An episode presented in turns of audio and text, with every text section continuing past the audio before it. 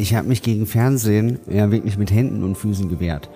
Ich war total entsetzt, als der Anruf dann kam, okay, du bist unter den Letzten, äh, wir drehen mit dir eine Pilotsendung. Da habe ich zuerst mal gesagt, nein, den Teufel tun mir.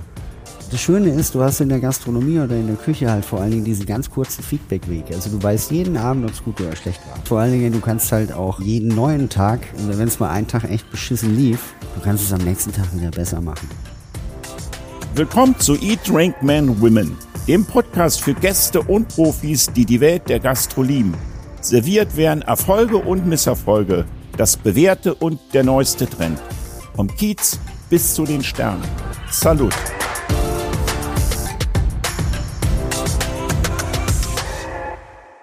Hallo, liebe Gäste von Eat, Drink, Man, Women. Heute haben wir einen TV-Koch eingeladen und wir sitzen bei ihm in der Schauküche, wo er nämlich ab und zu Kochlehrgänge macht. Hat er mir erzählt, da kommen wir aber noch vielleicht später drauf zu sprechen. Ansonsten haben wir heute das Thema TV-Kochen. Was hat es mit normalen Kochen zu tun? TV-Kochen, wie fördert es die Personality oder macht es ein, ein bisschen abgehoben? Wie stark sind die Adrenalinzuschüsse, die man hat? Wir haben uns einen Gast eingeladen, der war zu seiner damaligen Zeit der jüngste, der jüngste Sternekoch. Und ich würde sogar noch eins weitergehen. Ich glaube, unser Gast war der erste Hipster-Koch im Fernsehen. Ja, mal gucken, er hat schon die Stirn gerunzelt, mal sehen, ob er das ähm, auch so sieht oder nicht so sieht. Ist er heute angekommen? Ist er glücklicher heute als damals, als er als TV-Koch gestartet ist? Was ist die Schattenseite? Was ist die gute Seite vom TV-Koch? Ich mach's nicht so spannend. Ralf Zacher Herzlichen Dank, dass du bei mir in meinen Podcast gekommen bist und dir die Zeit nimmst, ein paar Fragen beziehungsweise mit mir ins Gespräch zu gehen. Vielen Dank für die nette Vorstellung und vielen Dank für die Einladung zu deinem Podcast. Mit den Hipster kannst du da mitgehen? Ich bin doch kein Hipster. Nee, aber ganz kurz, ich habe mir in, als Vorbereitung, dann können wir gleich darauf eingehen, habe ich mir, mir mal das TV Kochen mit Stefan Raab damals angesehen. Kannst dich entsinnen, das ist bestimmt schon 20 Jahre her. Und das war eine echt komische Sendung und ich kann mich noch dran erinnern, der Stefan wollte dir immer so eine Kochjacke anziehen, du hast die immer wieder ausgezogen und warst für mich so damals im Fernsehen der erste Koch, der so ein bisschen weg von diesen traditionellen Kochmützen, Kochjacken, so einen kleinen äh, Spitzbart, heute würde man sagen Hipsterbart. Also du hast eine andere Attitüde, eine andere Performance gehabt als die Köche damals im Fernsehen war es ja noch nicht ganz so aktuell, aber es fing damals mit dir, glaube ich, schon relativ rapide an. Ne? Hm, ja, man kann es, ja, ich meine, Jamie Oliver sei Dank. Also das war ja wirklich, Jamie Oliver hat in England irgendwie alle Quotenrekorde gebrochen. Genau. Pro7 wollte dann ein vergleichbares Format machen. Es haben sich, glaube ich, über 20 Produktionsgesellschaften äh, äh, damals um den Sendeplatz beworben. Und jede einzelne Produktionsgesellschaft hat natürlich nach Köchen gecastet. Und ähm, ich hatte damals, der Manuela Ferling sei Dank, bei der kochenden Leidenschaft schon eine eigene Internetseite. Und so sind halt doch einige Produktionsfirmen halt da drauf gekommen, haben mich dann angefragt.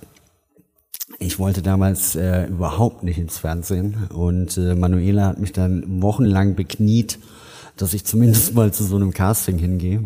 Kommen wir gleich drauf. Wir sind mitten im Gespräch, wir müssen noch am Anfang sein, Ralf, sonst überspringen wir das. Aber ich gehe davon aus, trotzdem warst du, du warst der deutsche Jamie Oliver. Punkt. Bist du jetzt. Aus Ende, keine Widerrede.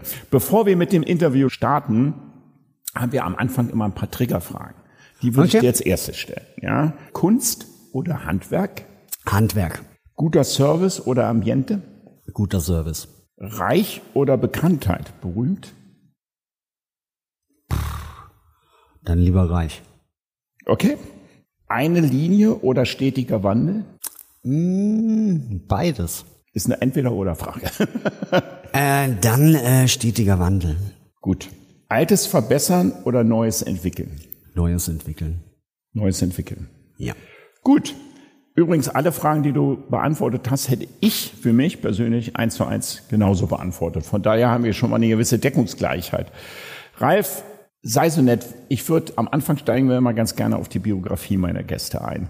Erzähl mir doch mal, wie bist du von der Kneipe zum Koch gekommen und wie hast du alle deine Mentoren kennengelernt? Ich sag nur Stefan Marquardt, Harald Wohlfahrt, Otto Koch.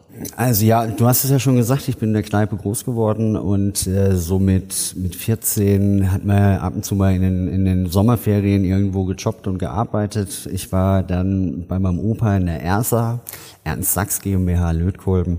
Da stand ich auch mal drei Wochen am Band und dachte irgendwie so, was für ein Scheiß. Ja, es hat mir halt nicht so viel Spaß gemacht. In, äh, die nächsten großen Ferien bin ich dann lieber in, äh, in, in, in ein Restaurant, habe da halt gejobbt. Hat mir wesentlich mehr Spaß gemacht. Äh, Warst du da schon in der Küche oder als Service? Nee, in der Küche. In der Küche, okay. Naja, ich meine, ich habe mehr oder weniger, ich glaube, ich habe als Zehnjähriger schon mehr Schnitzel paniert wie manche 80-Jährige. Ähm, und äh, ja, ich meine, das Weil ist deine Eltern eine Kneipe hatten oder hast du daraus gekocht? Äh, Damals hat noch meine Oma und Opa die Kneipe gehabt. Ja. Und aber so, du hast halt eh, also es ist ein Familienbetrieb. Also du hast irgendwie schon als kleines Kind hast du halt das Buffet aufgeräumt, dann der Oma geholfen beim Knödel abdrehen. Aber da stelle ich mir gleich mal eine Frage. Mein Vater hat auch eine Kneipe gehabt. Der hat einen Rollerbetrieb gehabt und seine Kneipe hieß Bernis Stammkrug. Und der hat auch mit Essen gemacht. Und ich als Piefke, nämlich genauso alt wie du, zwischen 10 und 15 Jahren, während meine Kumpels draußen gespielt haben, konnte ich in der Küche stehen und Schnitzel braten. Ich hab's gehasst.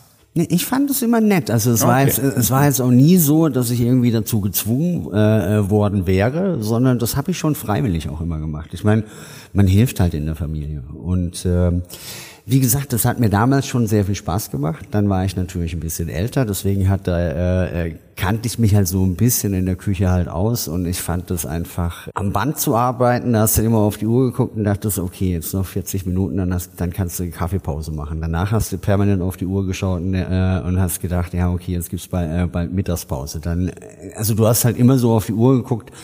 Wann hast du das nächste Mal Pause oder wann ist der Tag vorbei? Und Ja. ich finde, in der Küche schaust du auf die Uhr und denkst dir jedes Mal, ach du großer Gott, das ist schon so spät, ich muss angasen. Ja. Und dann irgendwann ist der Service, ich meine, da geht die Zeit eh so schnell vorbei. Und keine Ahnung, also du bist dann irgendwie abends um elf, halb zwölf aus der Küche raus und äh, warst dann zwölf oder 14 Stunden drin, aber der Tag ging so schnell vorbei. Hat Spaß gemacht. Du hast dann äh, zwar auf die Stunde ein bisschen weniger verdient, aber dadurch, dass man natürlich viel mehr Stunden gearbeitet hat, hat man eigentlich am Schluss wirklich wesentlich mehr rausbekommen. Und dann hast du Plus noch Trinkgeld. Ja, und dann hast du die Kochlehre gemacht, oder? Ja, meine Eltern, ähm, ich habe Realschule gemacht und meine Klassenlehrerin hat meinen Eltern halt den Floh ins Ohr gesetzt, ich soll unbedingt äh, äh, äh, das Abi noch äh, nachmachen. Und ich bin ja in einer Kleinstadt aufgewachsen und äh, letztendlich war es halt wirklich so, dass fast alle, die ich halt nicht groß mochte oder keinen Kontakt zu denen hatte, die sind alle weiter aufs Wirtschaftsgymnasium. Da war ich halt dann eine Woche. Und dann dachte ich mir, nee, Ralf, ey, zehn Jahre Schule reichen erstmal. Du machst jetzt erstmal eine Ausbildung. Hab dann mir den Ausbildungsplatz besorgt. Hab's dann später meinen Eltern gebeichtet und dann hatte ich, ja, mit Sicherheit drei Monate richtig Stress mit meinen Eltern, fanden sie überhaupt nicht gut. Und äh, ich habe ihnen dann auch, äh, äh, damals versprochen, dass ich halt nur die Ausbildung mache. Danach gehe ich irgendwie, dann kannst du ja mit einer Ausbildung und Realschulabschluss konntest du ja fachspezifisch äh, studieren. Ja. Fachgymnasium hieß es, glaube ich. Ne? Ja, genau, Aber, aber leider, es kam halt nie dazu. Ich bin halt echt kleben geblieben, weil mir macht der, der Job einfach Spaß. Ja, aber jetzt zu deinen Mentoren, ja? Jetzt, Genau, jetzt kommen wir zu den Mentoren. Ich habe wirklich gut bürgerlich eigentlich in einem kleinen, äh, äh, in einem Hotel gelernt. Die, die Ausbildung war sehr fundiert, aber halt sehr, ähm, jetzt nicht High Level. handwerklich fundiert, ne? Ja. Kann man sowas sagen vielleicht? Ja, das kann man handwerken. Ja, genau, das ist gut. Und äh, durch Zufall, Stefan Marquardt hat damals noch im Lavinia in den Schweizer Stuben als Küchenchef gearbeitet und ein sehr guter Freund, der mit mir Volleyball gespielt hat, der hat beim Stefan gespült und durch Volker habe ich mehr oder weniger Stefan Marquardt beim Flippern kennengelernt. Ah, okay. Und der Stefan sagte dann so, Mensch, du, ich suche eh noch einen Kommi, hast du nicht Bock mit runter an den Bodensee zu kommen? Und so bin ich halt an den Bodensee gekommen Hat er da damals schon Sterne gehabt, der Stefan Marquardt? Nee, damals haben wir noch keinen Stern gehabt. Damals haben wir noch sehr italienisch und Rock'n'Roll gekocht. Also äh, das war Vogelwild. Äh, war eine schöne Zeit. Ja. Ich glaube, im Hochsommer haben wir mal irgendwie vier Wochen am Stück nur in der in der Short gekocht halt. Oder man kann auch sagen Unterhose. Ja. Äh, wir hatten damals wirklich sehr viel Spaß und ähm, ich wollte aber halt dann weiter. Und Stefan sagte dann, wenn du dich richtig schleifen lassen möchtest, geh zum Eckbert Engelhardt ins Graue Haus. Dann bin ich halt ins Graue Haus, habe mich auch richtig schleifen lassen. Ähm, ich erzähle immer gerne die Geschichte. Ich, wir hatten mal, äh, da bin ich mal früher heimgegangen. Dann schaue ich nächste Woche irgendwie auf den Dienstplan, dann hat er mir doch glatt irgendwie einen halben Guttag abgezogen. Und ich war an dem Tag aber fast, ja, fast neun Stunden im Laden. Dann habe ich halt meinen Mut zusammengenommen, bin ins Büro zum Chef, sagst du, welcher Chef? Und dann sagt er zu mir so, Ralf, du hast aber trotzdem nur die Hälfte gearbeitet wie die anderen. Deswegen halber Tag weg. Also es war, das war schon eine, das war eine harte Schule. Allerdings muss ich sagen, äh, durch Eckbert, äh, er hat mich damals auch zu Wohlfahrt weiter vermittelt. Und ich meine, ich kam vom Einstern, äh, von einem Ein-Sterne-Restaurant, war, habe Stefan Marquardt natürlich davor gehabt, aber jetzt von drei Sternen hatte ich halt keine Ahnung. Ja, woher auch, ja. Und äh, Da wehte nochmal ein anderer Wind. der Anfang war schon auch ein bisschen holprig, aber ich hatte halt den großen Vorteil, dass ich halt absolut stressresistent war und ich konnte mich halt sehr, sehr gut äh, äh, organisieren. Und von dem her hatte ich dann auch bei Harald Wohlfahrt eigentlich so gut wie gar keine Probleme. Und Ja. das waren halt auch zwei, zwei wunderschöne Jahre, die ich damals im Schwarzwald äh, verbringen durfte. Das sind ja schon große Namen, die du da hast. Gibt es noch ein paar Namen mehr, aber das sind ja schon die großen Namen. Aber ich, ich würde schon ganz gern noch mal, noch mal ähm, da einhaken, Ralf, weil das höre ich ja immer wieder von, von Menschen wie dir oder Köchen, die dann ihre Lehre oder ihre Biografie machen und sagten, das war eine harte Schule. Ähm, du sprichst vom Schleifen, das hat mich ganz schön geschliffen. Ähm, wenn man so eine Wörter heute in den Mund nimmt, ist ja undenkbar. Ne? Also das Thema ist heute Life Balance. Das Thema ist, wir müssen sehr, auch was alles gut ist. Ich will das überhaupt nicht in Frage stellen. Und trotzdem kriege ich immer mit, dass so eine Menschen wie du sagen, das hat mir echt brutal geholfen, dass es damals so gewesen ist. Ja, das ist die Frage, die stelle ich mir auch super oft. Also wir im Schmitz und wir bilden auch aus und äh, ich habe im Moment da wirklich zwei Perlen in der Küche. Also die machen beide extrem viel Spaß, sind sehr motiviert. Aber ich glaube einfach, dass diese diese Zeiten, wo man Angestellte hatte, die halt für acht Stunden bezahlt werden, aber jeden Tag 40 Stunden drin, äh, drin sind, äh, die sind vorbei und das ist auch gut so. Also das, ist, ist auch wirklich, gut so. das ist auch wirklich gut Dreif, so. da bin ich bei dir. Das, ich, äh, worum es bei mir geht, ist, wenn du vom Schleifen sprichst, ich habe ja so ein bisschen die Einstellung mitbekommen. Ne? Also das heißt, wenn ich einen Beruf mache, der Handwerk, halb Handwerk, halb Kunst ist, will ich, ich will jetzt nicht die Prozente da bewegen. Wie tief muss ich mit meiner ganzen Seele eintauchen, um wirklich gut zu werden? Das heißt, das nicht nur als, als einen Acht-Stunden-Beruf zu sehen, sondern zu sehen, irgendwie, das ist meine Leidenschaft, meine Berufung und äh, zur Superklasse gehöre ich halt nur dann, wenn ich, wenn ich bereit bin, auch manchmal, ich habe, als ich mit Arne Anker gesprochen habe, der hat, der hat auch im Drei-Sterne-Laden gearbeitet, der heute auch Koch von Berlin geworden ist, er hat gesagt, er hat manchmal eine Zeit lang, wochenlang 20 Stunden am Stück gearbeitet. Nicht, dass das gut ist. Ich will nur sagen, dass die Ausbildung manchmal doch scheinbar speziell und gut gewesen ist. Ich habe damals mit Sicherheit äh, definitiv davon äh, profitiert. Aber ich glaube auch jetzt äh, in der heutigen Zeit, die ja ein bisschen anders ist, ist es aber trotzdem auch so, ich meine, äh, äh, zum Beispiel Tobias, mein einer Auszubildender, der ist am freien Tag, kauft er sich Fleisch ein, kauft ganze Fische ein, filetiert die, grillt, barbecued, schmort. Also der ist einfach, du, äh, du siehst einfach, dass dieser junge Mensch einfach wahnsinnig viel Spaß hat. Und, äh, ja. Ja, ich- und ich meine, äh, das Schöne an, an, am, am, am Kochen ist ja, dass wir letztendlich andere Menschen glücklich machen. Und ähm, die zwei äh, Kleinen haben jetzt heute zum Beispiel auch den Mittagstisch geschickt, äh, haben den, das gesamte Mise vorbereitet. Und das Schöne ist ja bei unserem Mittagstisch, äh, die Gäste holen sich ja selber das, äh, das Ja. Essen ab. Also Ja. du hast halt immer den kleinen Schnack am Pass.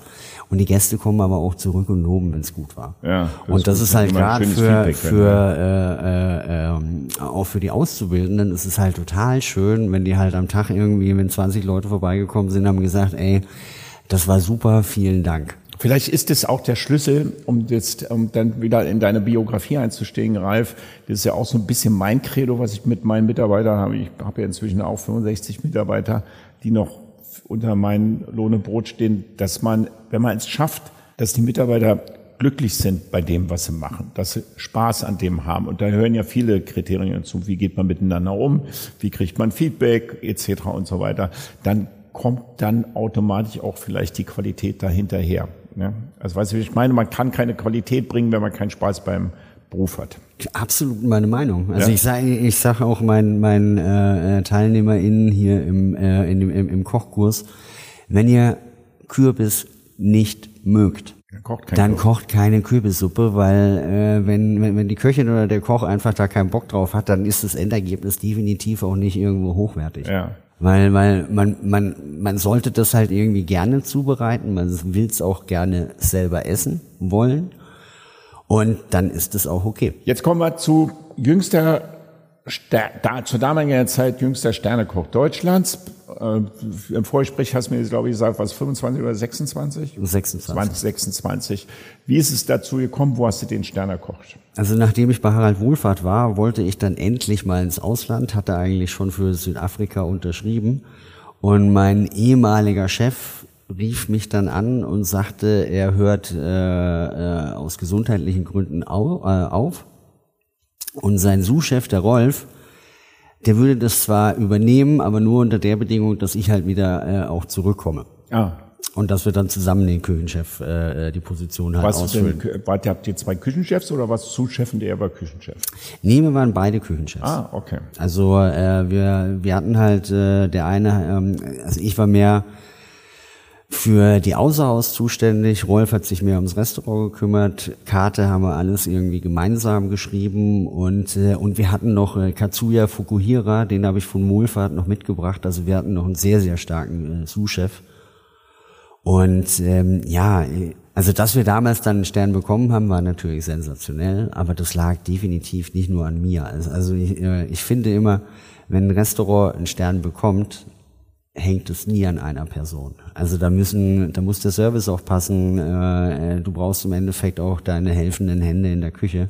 Ja. Alleine bist du in der Gastronomie doch gar nichts. Ja, aber der Stern hat dir schon geholfen, dass du zum Beispiel, und dann kommen wir gleich auf unser, mit uns auf unser Hauptthema, äh, ein Türöffner auch so ein bisschen zum Fernsehen hattest mit den Castings, die du damals gemacht hast. Ich weiß damals, ich glaube, als du im Fernsehen warst, ähm, war Jamie Oliver unser großer Fernsehkoch. Dann haben alle nach Jamie Oliver geguckt und die Bücher haben sich wie Sau verkauft. Und nach Jamie Oliver, kann ich mir in Sinn, sind, ist ein Fernsehkoch nach den anderen so ein bisschen hochgekommen. Und du warst ja mit einer der ersten und auch ich, deswegen sage ich im Vorgespräch auch einer so ein bisschen der Hipster, weil du eine besondere Art hattest. Also du hast eine besondere Art gehabt, dich zu präsentieren. Deine Attitüde war eine anders, bist nicht in Kochjacke aufgetreten, sondern schon ein bisschen lässiger, wie es heute in Berlin gang und gäbe ist, sage ich jetzt mal mehr oder weniger. Ja klar, ich meine, äh, letztendlich geht's ja beim, beim Kochen im Fernsehen geht's ja eigentlich da, äh, darum, nicht zu zeigen, wie gut man selber ist, sondern an sich ja dem Zuschauer, der Zuschauerin halt einen möglichst unfall, äh, unfallfreien Weg von A nach B zu ermöglichen. Und am besten natürlich, dass das Ergebnis noch schmeckt. Weil, ja. weil ich, ich glaube halt, äh, deswegen war es für mich, äh, oder sag mal so, die Motivation war ja für mich, ins Fernsehen zu gehen, damit die Leute halt mehr äh, zu Hause an den Herd gehen. Einfach um zu zeigen, dass halt Kochen muss nicht so, äh, ich habe früher mal gesagt, früher war ja... Äh, ja, das glaube ich dir jetzt die, Fernseh, die Fernsehköche, wenn man, wenn man so eine Sendung ange, äh, angeschaut hatte, ich meine, da waren dann irgendwie so ganz viele kleine Glasschälchen mit irgendwelchen Charlottenbrunoirs, dann irgendwie zwei Senfsorten, dann noch ein bisschen äh, einen hellen Geflügelfond, dann noch irgendwie äh, zwei Essige und irgendwie zwei Öle, die man eigentlich auch nicht zu Hause hatte. Und da ging es aber nur um eine Salatmarinade. Ja, okay. Und, und ich finde halt, äh, äh, man darf das Restaurant, das, was man in, im, im Restaurant macht, das macht nicht irgendwie der Hobbykoch oder die Hobbyköchin. Ja. ja, und, und, und ich finde einfach, du, man, man sollte halt die Sachen halt nicht immer den Königsweg gehen, sondern einfach einen leckeren Weg, aber einfach, mir ist es lieber, wenn ich ein Rezept im Fernsehen koche, dass es ein bisschen einfacher ist, aber dafür im Endeffekt vielleicht 200.000 Leute irgendwie mehr zu Hause halt nachkochen, als wenn irgendwie die Einkaufsliste so ist, wo, wo halt äh, 60 Prozent der, der Zuschauer schon sagen, ja, wo soll ich das Zeug kaufen? Da würde ich aber ganz gerne mal einen reifen Schritt zurückgehen, weil das nehme ich dir jetzt gerade mal so nicht ab, dass deine Inspiration war, du wolltest die Deutschen an den Herd bringen, sondern man hat, ja ganz doch, kurz, doch, ja, doch, doch, doch, doch, doch, einen Schritt, lass uns einen Schritt bitte davor gehen. Na, ja? jetzt bin ich aber gespannt. Ja, weil du, du hast doch dann, also da kommt doch irgendjemand an und sagt, pass mal auf, Ralf, du siehst so und so aus, du kannst gut kochen, hier werden gerade Köche gesucht, lass uns doch doch mal bewerben oder casten. Vielleicht bringen wir dich in Fernsehen rein und dann wird dein hübsches Gesicht bekannter und es bringt dich in, hat so und so und diese ganzen Vorteile bringt es mit sich.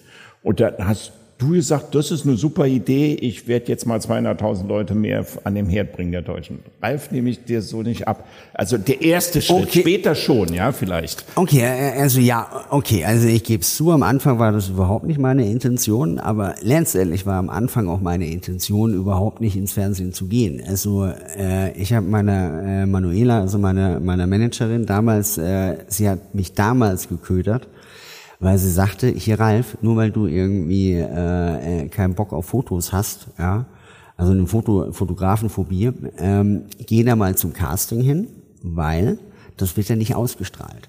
Aber dann kannst du ein bisschen was gegen deine Phobie machen. Ja.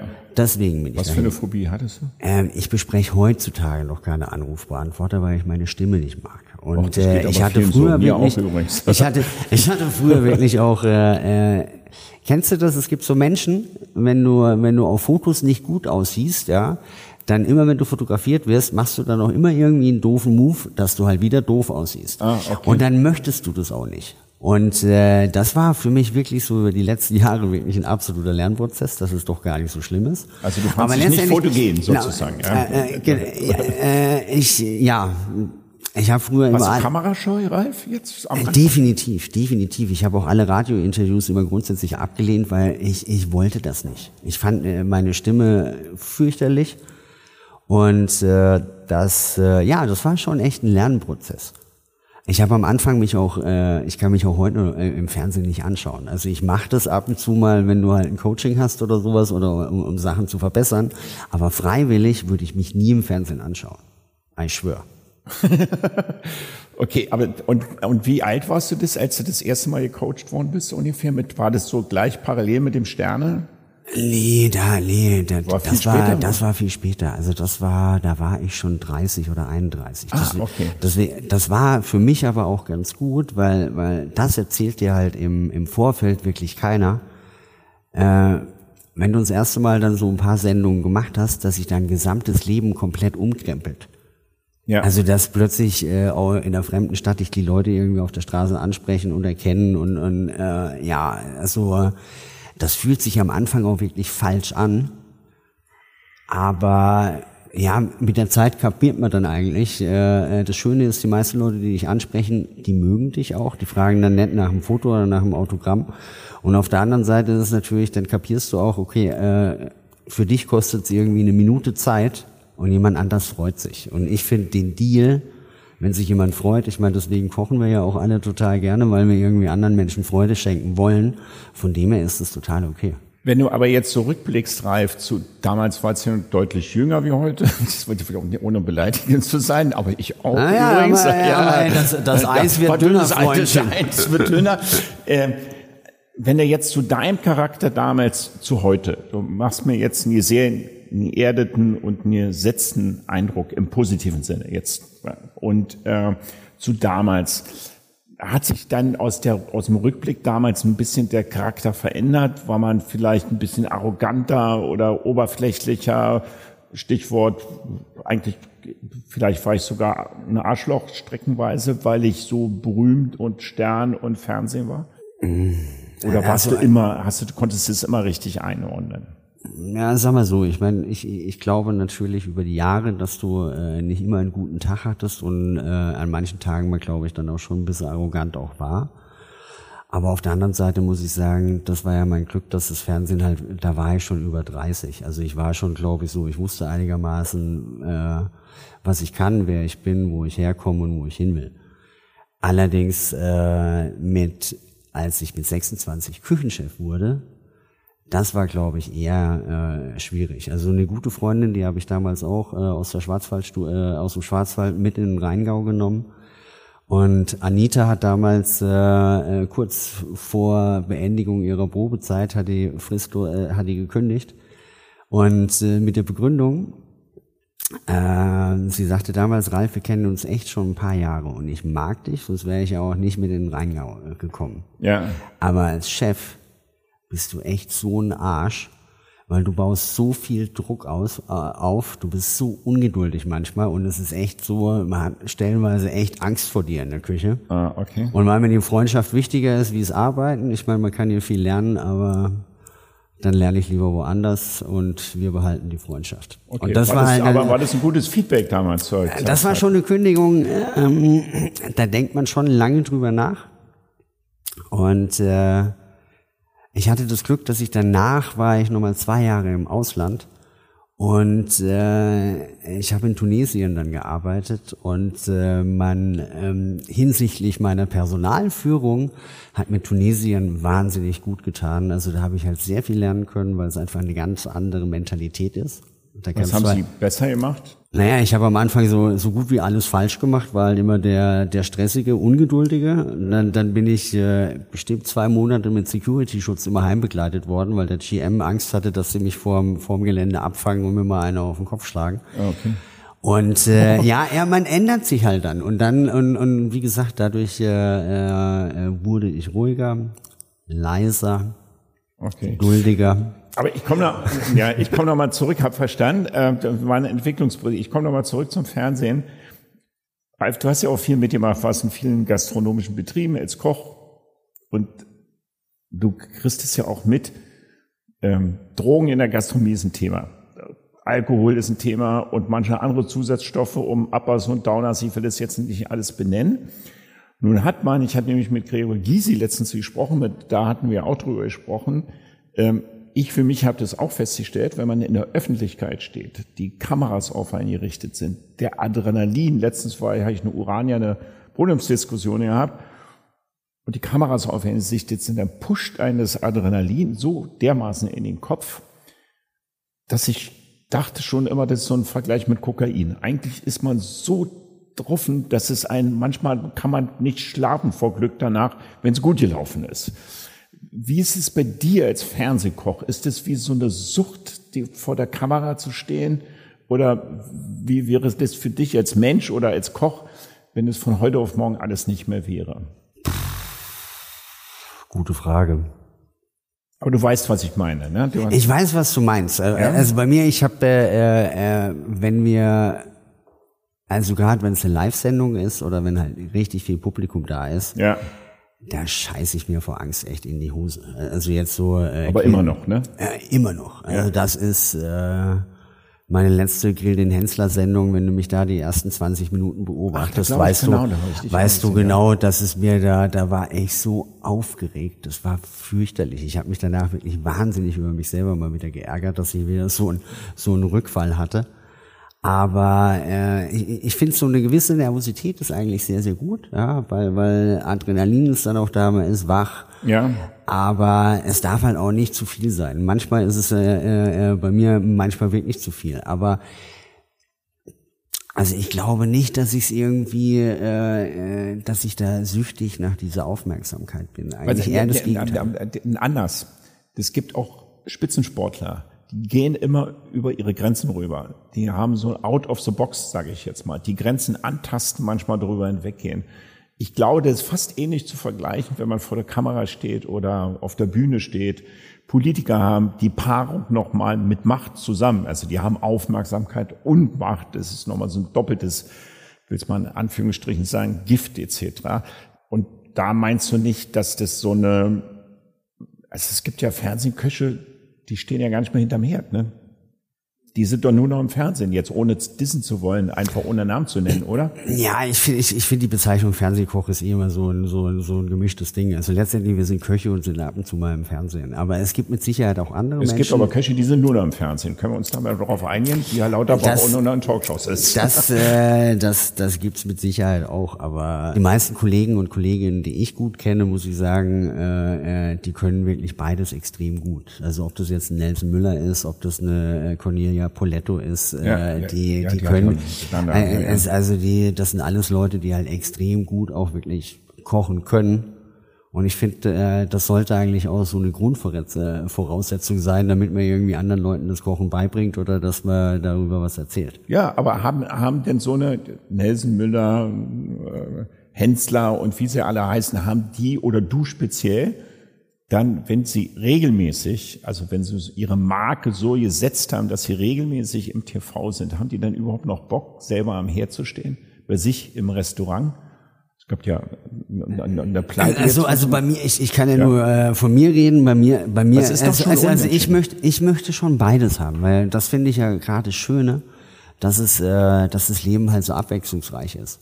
Also es ist halt wirklich ein Unterschied, ob ich jetzt hier äh, äh, bei mir im Laden im äh, den Mittagstisch koche, ob ich abends irgendwie in der Küche stehe und äh, das à la carte koche oder ob ich abends halt Kellner äh, im Service. Auf der anderen Seite gehe äh, geh ich natürlich auch gern zum ZDF Fernsehgarten oder äh, zur Küchenschlacht. Mag aber halt auch dadurch, dass er, dass man ja diese Fernsehpräsenz hat, dass man im Endeffekt dann auch äh, nach Dagobertshausen zur Landpartie als Gastkoch eingeladen wird und kann dafür 2400 Leute irgendwie einen Standard kochen. Das ist, äh, ich finde, das, äh, das ist so schön abwechs äh, abwechslungsreich. abwechslungsreich ja, also ich möchte, ich möchte wirklich, ich hatte ja mal auch Jahre, da hatte ich auch kein Restaurant, da habe ich eigentlich nur noch Medien gemacht. Aber da war ich zum Teil, habe ich auch achteinhalb Monate im Jahr in Hotelzimmern geschlafen. Was und ja auch interessant machen war, manche DJs auch, ne, die um die Geld tickern. Ja, ne? ja, es war eine schöne Zeit, aber mittlerweile muss ich sagen, ey, nee, möchte ich mittlerweile echt nicht mehr machen. Mir reicht es irgendwie, wenn ich auf viereinhalb Monate im Jahr komme oder auf vier Monate oder drei. Ähm, ich, ich bin auch schon gerne so, also ich schlafe mittlerweile auch schon echt gerne im eigenen Bett. Ah, okay. Also ist es sowas wie, um das für mich zu verstehen, also jetzt nicht unbedingt, ich bin die große Rampensau, sondern ich lieb eigentlich das Traditionelle in meinem Laden stehen, arbeiten und die Abwechslung auch vor der Kamera, weil man da komplett eine, in, immer wieder in eine neue Welt eintaucht mit den genötigen Adrenalin und Spannung, die dazugehört. Sowas. Das kann man so stehen lassen, ja. ja. Aber ich, ich war eh nie so der Mittelpunktsmensch. Also ich bin Aber dir ist doch schon wichtig, dass Leute also ich bin, auf der ich Straße bin, ich, ich, ich, bin, oder? ich bin eigentlich kein Typ, der, wenn noch keiner auf der Tanzfläche tanzt, der dann anfängt zu tanzen. Ja? Nee. Ähm, ohne dass du jetzt eine Sendung nennst, sind alle TV-Kochsendungen wirklich real? Oder, keine ah. Ahnung, wenn ich manchmal äh, hier, wie, wie heißt die Sendung? Ähm, zack, da bin ich hier, Kitchen Impossible sehe, das ist nur meine Meinung nach, und sehe, wie sie die, den Kisten aufmachen äh, mit Hensler und sagen, kocht das mal nach. Und dann kochen die das wirklich so gut nach, wo ich sage, never, never, never kann man das streckenweise machen. Oder ist das, oder, aber das, wenn du dazu nichts sagen willst, dann heizt du einfach die Schnauze und sagst, nee, no comment, irgendwie ist auch okay. Ich, also, also ich, ich kann mir das manchmal nicht vorstellen, weißt du, ich als normaler Zuschauer. Äh, also gut, ich war ich war bei Kitchen Impossible nicht, deswegen ja. äh, kann ich jetzt da nichts aus, dem, äh, aus, dem, aus dem Nähkästchen plaudern. Aber ja. ich kann ich kann zumindest sagen, dass bei den Formaten, an denen ich teilhaben durfte, ähm, die waren schon sehr eins zu eins. Also wir haben ja auch lange Jahre diese Hilfeformate gemacht mit äh, Kochprofis und Küchenchefs und ähm, das, da haben wir auch sehr drauf geachtet, dass da halt im Schnitt halt, dass das nicht äh, äh, noch dramatischer dargestellt wurde, wie es eh schon war. Aber wie kommt es denn, dass so ein Hensler, also ohne despektierlich sein zu wollen, ich frage jetzt einfach mal nach, die zwei und drei Sterneköche, die da manchmal im Format antreten, einfach gegen jemand kocht, laut Jury. Äh, ich muss echt sagen, ich meine, der Steffen, äh, also ich, super, äh, äh, ich, ich habe auch das Pech, dass ich da schon, was heißt Pech, aber äh, dass ich da schon sehr, sehr oft bei ihm in der Sendung war. Da ist Steffen halt echt ein Tier. Und äh, man muss natürlich äh, auch ihm jetzt aber mittlerweile äh, zugestehen. Ich meine, der hat natürlich schon den Vorteil, dass er das halt wirklich schon lange Jahre macht.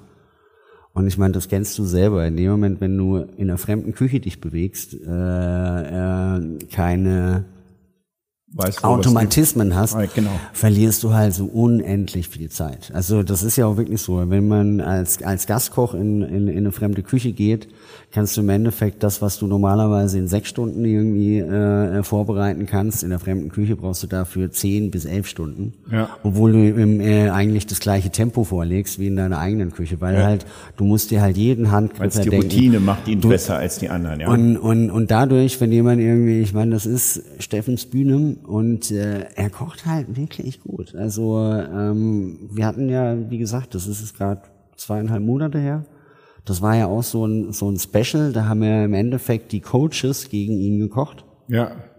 Äh, da war Ali Güngermüs noch dabei und der Christian Lose. Ja, die anderen zwei haben leider ihre Gänge verloren. Ich, habe, ich hatte ja damals Glück, dass ich meinen ich weiß, gewonnen habe. Ich habe es gar nicht gesehen. Ich kenne aber Christian Lose, aber, das muss aber, den tierisch gewurmt haben. Aber, aber diese, diese Endergebnisse, die Steffen da, da wirklich auf den Teller zaubert, also das ist nicht gefaked. Also das ist schon wirklich ja. zum Teil. Ich konnte mir das immer nicht vorstellen, äh, Ralf, weil ich habe den Christian Lose auch persönlich kennengelernt und der hat mir Sachen vorgekocht. Dann habe ich so einen Salat Niswassi gegessen und bin vom Glauben abgefallen, wie unglaublich gut es geschmeckt hat. Also wirklich ein begnadeter Koch auch im Regent, wenn ich mal so ein Table Kitchen hatte, großartig.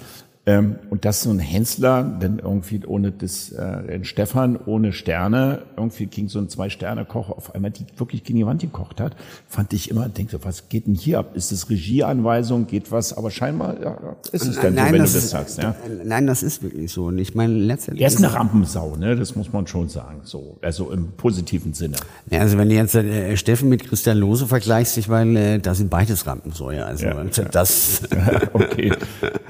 Ja. Ja aber es ist halt wirklich, ich meine, in dem Moment, wenn du auf einer anderen äh, Technik und Thermik halt kochst, ja, bist du, sind gerade die Leute, die halt einfach wirklich jahrzehntelang in Profiküchen äh, gesteckt haben, die sind auf so einem Haushaltsherd ab und zu mal so äh, ein bisschen verloren, weil im Endeffekt deine, deine ganze äh, äh, Zeitlogistik halt nicht so funktioniert, wie du es gewohnt bist, weil es dauert halt alles doch ein bisschen länger äh, dann hast du immer noch einen Moderator, äh, Moderatorin irgendwie an deiner Seite, ja. da verlierst du auch noch ein bisschen Zeit. Und wenn du das halt nicht irgendwie äh, aus dem FF halt wirklich gelernt hast oder über die Jahre dir angeeignet hast, hast du äh, im Ergebnis bist du halt nicht so so richtig prickelnd. Also das das ist auch äh, es gibt ja noch ein anderes Format die Küchenschlacht. Ja. Ähm, das darf ich ja auch schon wirklich seit, seit, seit weit über zehn Jahren begleiten. Und äh, die ersten Jahre, wenn du dann die äh, Montags der Juror warst, da war das Essen stellenweise wirklich so boah, grenzwertig. Also das, das war nicht immer sehr, äh, das war nicht immer lecker. Ah, okay. Und, und wenn man aber jetzt sieht, wie, wie sie, wie da die Entwicklung der letzten Jahre ist, was, was, was diese Köchinnen und Köche da in 35 Minuten auf den Teller zimmern. Unglaublich. Ich kann es mal gar nicht glauben. Äh, das, das, ja. das macht ein Profi nicht besser in der Zeit. Also das, das, das ist Vorbereitung so, ist alles. Das, das äh, ja. Ja. Also da, da, da musst du dich als Profi wirklich lang strecken, dass du da hinkommst. Ja. Was ich immer auch ganz bewundert habe, das muss man sagen, und das wäre auch eine Frage an dich, ob man das mitbringen muss oder ob man das lernen kann. Ich habe den Stefan mal in der japanischen Botschaft ähm, da hat er so ein Schaukittchen gemacht, der hat ja wirklich zwei Stunden ununterbrochen gesprochen, Entertainment vom Feinsten gemacht, die Botschafter rechts und links. Wollten was machen, der hat sie in Grund und Boden, aber positiv. Also das war nicht ein Geschwafel, was er gemacht hat, sondern inhaltlich fundamentiert, auf der Bühne eine Bühnenpräsenz gehabt, unglaublich. Und so ein bisschen gequatscht auf der Bühne habe ich ja auch schon, aber ich dachte, was für ein geiler Typ, wie der das hinkriegt. Also die Frage an dich, was muss so ein, wenn du sagst, ich will TV-Koch werden, gibt es da bestimmte Modalitäten, Voraussetzungen, die man mitbringen muss? Warum haben die dich genommen? Äh, gab so ein Feedback unter dem Stichwort, ja, du siehst einfach geiler aus wie der andere? Oder also die Frage, was muss ein guter TV-Koch so mitbringen, damit er im TV genommen wird? Du, da darfst du mich echt nicht fragen, weil letztendlich, wie, wie, gesagt, also ich, äh, ich habe mich gegen Fernsehen ja wirklich mit Händen und Füßen gewehrt.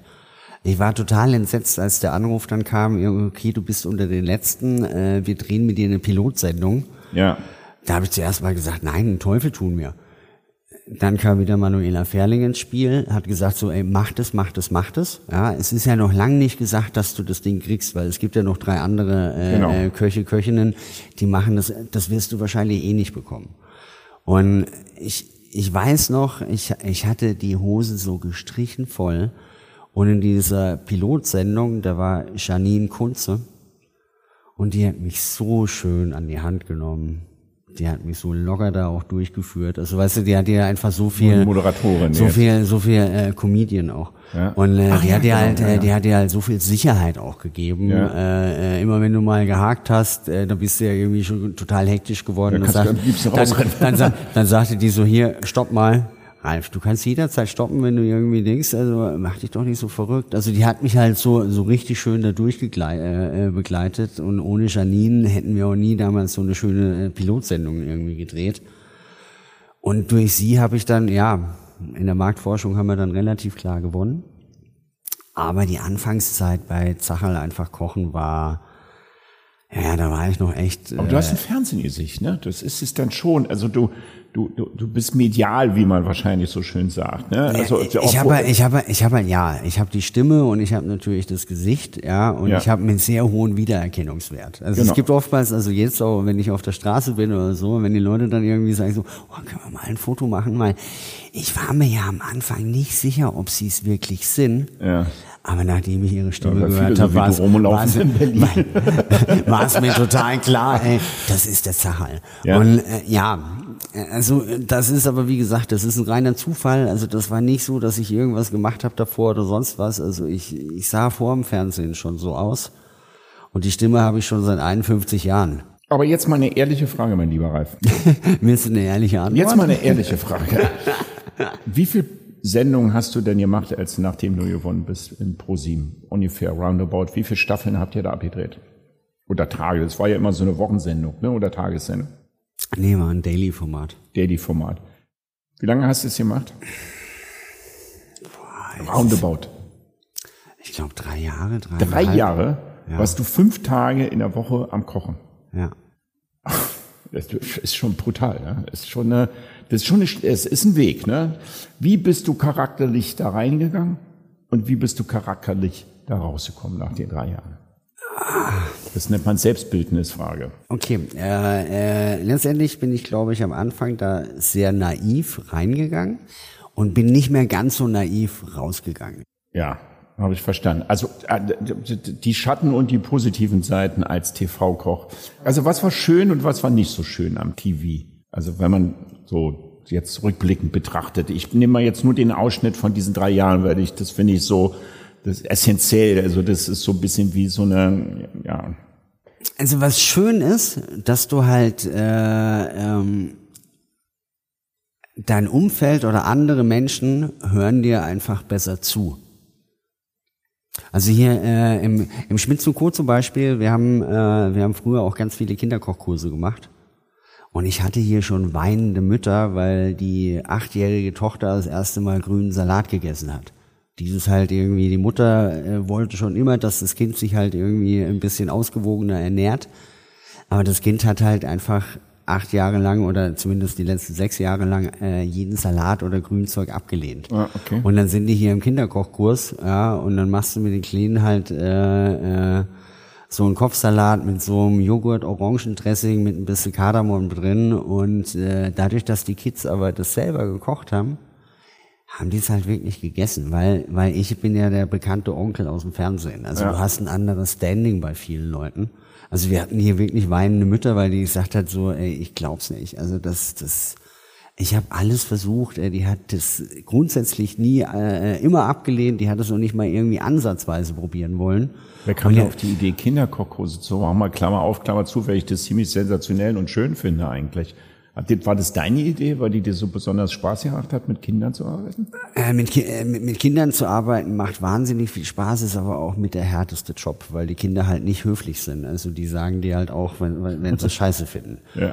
Äh, und das ist halt. Das nennt man direktes Feedback dann, ja. Manchmal, manchmal muss man da auch eigentlich wirklich ganz schön viel schlucken. Aber ich, ich, ich glaube halt, dass, dass ähm, viele Menschen sich einfach so falsch ernähren, weil sie, äh, weil, weil doch viele einfach mittlerweile, es wird nicht mehr so viel privat gekocht, wie es vielleicht mal vor 30, 40 Jahren war. Ich, ich sage immer so, ich hatte, ich hatte das große Glück, ich kam mal aus dem Haushalt, da ist halt täglich immer frisch gekocht worden. Ja, es war auch eine Kneipe, aber dadurch hast du natürlich so, so äh, einen anderen Zugang zu Lebensmitteln, äh, äh, das Essen hat für dich einfach einen wesentlich höheren Stell besitzt einen höheren Stellenwert. Du achtest so ein bisschen darauf. Und ja, ich komme mal so äh, äh, aus dem Haus. Ich meine, wir hatten früher auch noch Schweine und, und das wurde auch zweimal im Jahr geschlachtet. Genau. Und ich, und ich weiß noch so, als ich im, im Kindergarten war, ja. habe ich mich immer noch gewundert, warum die Erwachsenen alle so komisch waren. Aber ich meine, klar, wenn die früh so um fünf die Sau geschossen haben, dann haben die halt spätestens um halb sieben aus Schnaps trinken angefangen. Oh, ja. Klar waren die alle lustig, wenn, wenn ich mittags um zwei vom Kindergarten kam. Genau. Was für dich gesundes Essen und Genuss ist, wie deine Einstellung zu Lebensmitteln, das kommen wir gleich noch im zweiten Teil. Ich komme noch mal zurück zu diesen drei Jahren Kochen, lieber Ralf. Ähm, also für dich war das so eine durchgängige Zeit und in der Zeit hast du, hast du dich auch nicht jetzt steif gefühlt, du hast deinen Charakter nicht verändert, bist auch nicht mehr zurückgerudert, ähm, würdest jetzt nicht sagen, Mensch, reflektieren zurück, war ich doch echt ein cooler Fernsehkoch oder Mensch, manchmal habe ich es auch überzogen, weil ich vielleicht zu arrogant gewesen bin, würde ich heute nicht mehr so machen. Gibt es da irgendwie so eine Parallele? Bist du, bist du, warst du damals, ich kenne dich ja jetzt von damals nicht, heute machst du nie Setteten und bist ein Mensch, der in seiner Mitte ruht, aber warst du damals genauso? Also das ist ein, äh, äh, ich glaube schon. Okay. Also wie gesagt, äh, mit Sicherheit gab es ab und zu auch mal eine Ausnahme, ja. Aber äh, also das ist so ein Kompliment, was ich total gerne höre und, und äh, äh, äh ein Glück auch sehr oft höre dass ich halt so ein geerdeter Typ bin.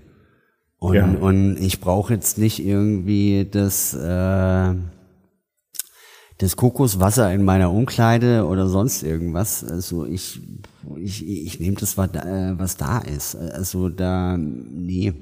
Nee, ja, also ich finde auch, ich will ja nicht was ich, in dich hineininterpretieren, lieber Ralf, was nicht da hatte, ist. Alles gut. Ich hatte, äh, äh, wir hatten mal, als ich im Grauen Haus damals noch gearbeitet habe als Küchenchef, ja. ähm, Nee, das war in meiner ersten Zeit im Grauen Haus. Da wurde damals auf Kloster Eberbach im Rheingau äh, Namen der Rose gedreht. Ja, super Film. Und, super und äh, wir haben es wir haben's damals echt geschafft, irgendwie dreimal Sean Connery an der Tür zu sagen, nee, ist kein Platz mehr, ist voll. und, und, dann, und, dann, und, dann, und, dann, und dann rief wirklich mal eine Dame von der Produktionsfirma oder vom Management an und, und sagte halt, Mensch Leute, äh, äh wir, äh, wir drehen da Sean Connery ist halt jemand, der halt total gerne isst und der würde halt unwahrscheinlich gerne mal zu euch kommen. Bitte lasst ihn doch mal und an. Lasst ihn doch mal einfach, äh, äh, könnt ihr nicht, also wir können es halt, das ist halt immer echt schwierig, wir, äh, wann Drehschluss ist, also wir können es im Vorfeld halt nicht genau auf den Dings, aber könnt ihr mal irgendwo so, äh, wir zahlen euch gerne auch jeden Abend, aber dass der halt einfach so ein Zwei-Personen-Tisch, wenn er abends dann noch Drehschluss hatten, möchte runterkommen, lasst ihn doch bitte mal rein. Habt ihr geschafft, ne? Vermute ich mal. Und ohne Schmarrn, der war äh, bestimmt 18 Mal bei uns essen, weil die haben, glaube ich, noch sechs weitere Wochen da gedreht. Ja. Also der war drei bis viermal die Woche dann bei uns gesessen. Und ich meine, Sean Connery, ähm, der saß dann ab und zu, wenn, wenn, wenn wir Feierabend hatten, hat er sich bei uns mit an den Tisch gesetzt. Und ja. äh, äh, was für ein unkomplizierter Mensch. Sind alle meistens A-Schauspieler, sind meistens sehr unkompliziert bei B und C wird es ein bisschen schwieriger, glaube ich. Äh, das ist es halt. Und ich, ja. äh, also ich möchte mich nicht irgendwie als A äh, einschätzen, die, äh, bin ja auch drei C. Jahre jede Woche. Aber, aber ich finde halt, Mensch, äh, es ist, ich war nur, weil man jetzt im Fernsehen oder vor der Kamera irgendwie äh, sein, sein täglich Brot verdient. Deswegen, darauf muss man sich doch echt nichts einbilden. Also weißt du, es ist, äh, ja, ja, ich meine, mittlerweile gibt es so viele Sender, ich weiß nicht, wie viel, äh, äh, hunderttausend äh, Leute irgendwie äh, vor der Kamera stehen. Ähm, das, das, deswegen ist man kein besserer Mensch. Wie viel Prozent ist, äh, wenn du so vor mir sitzt, wie viel Prozent ist die Marke Ralf Sacher und wie viel ist der Mensch Ralf Sacher jetzt? Ich glaube, da gibt es keinen Unterschied zwischen gibt's Marke und Mensch. Nee, dann ist okay. Ja, oder also, gibt's so eine, gibt's so eine, gibt's so eine, äh, gibt's so vom Management bei dir so eine Attitüde, wo man sagt, du wirst unter dem, unter dem Rahmen vermarktet. Ralf Zacher steht für das und das und das? Nee. Nee, holt man nicht. So. Nee, na, na, na, sag mal so, ich meine, mein Management sagt so, halt deine Hände still und zappel nicht so rum. Weil ja. man, man sieht's dir an, wenn du nervös bist. Ja. Was ich ja oftmals bin vor der ja. Aufzeichnung. Aber letztendlich ist es, ähm, nee.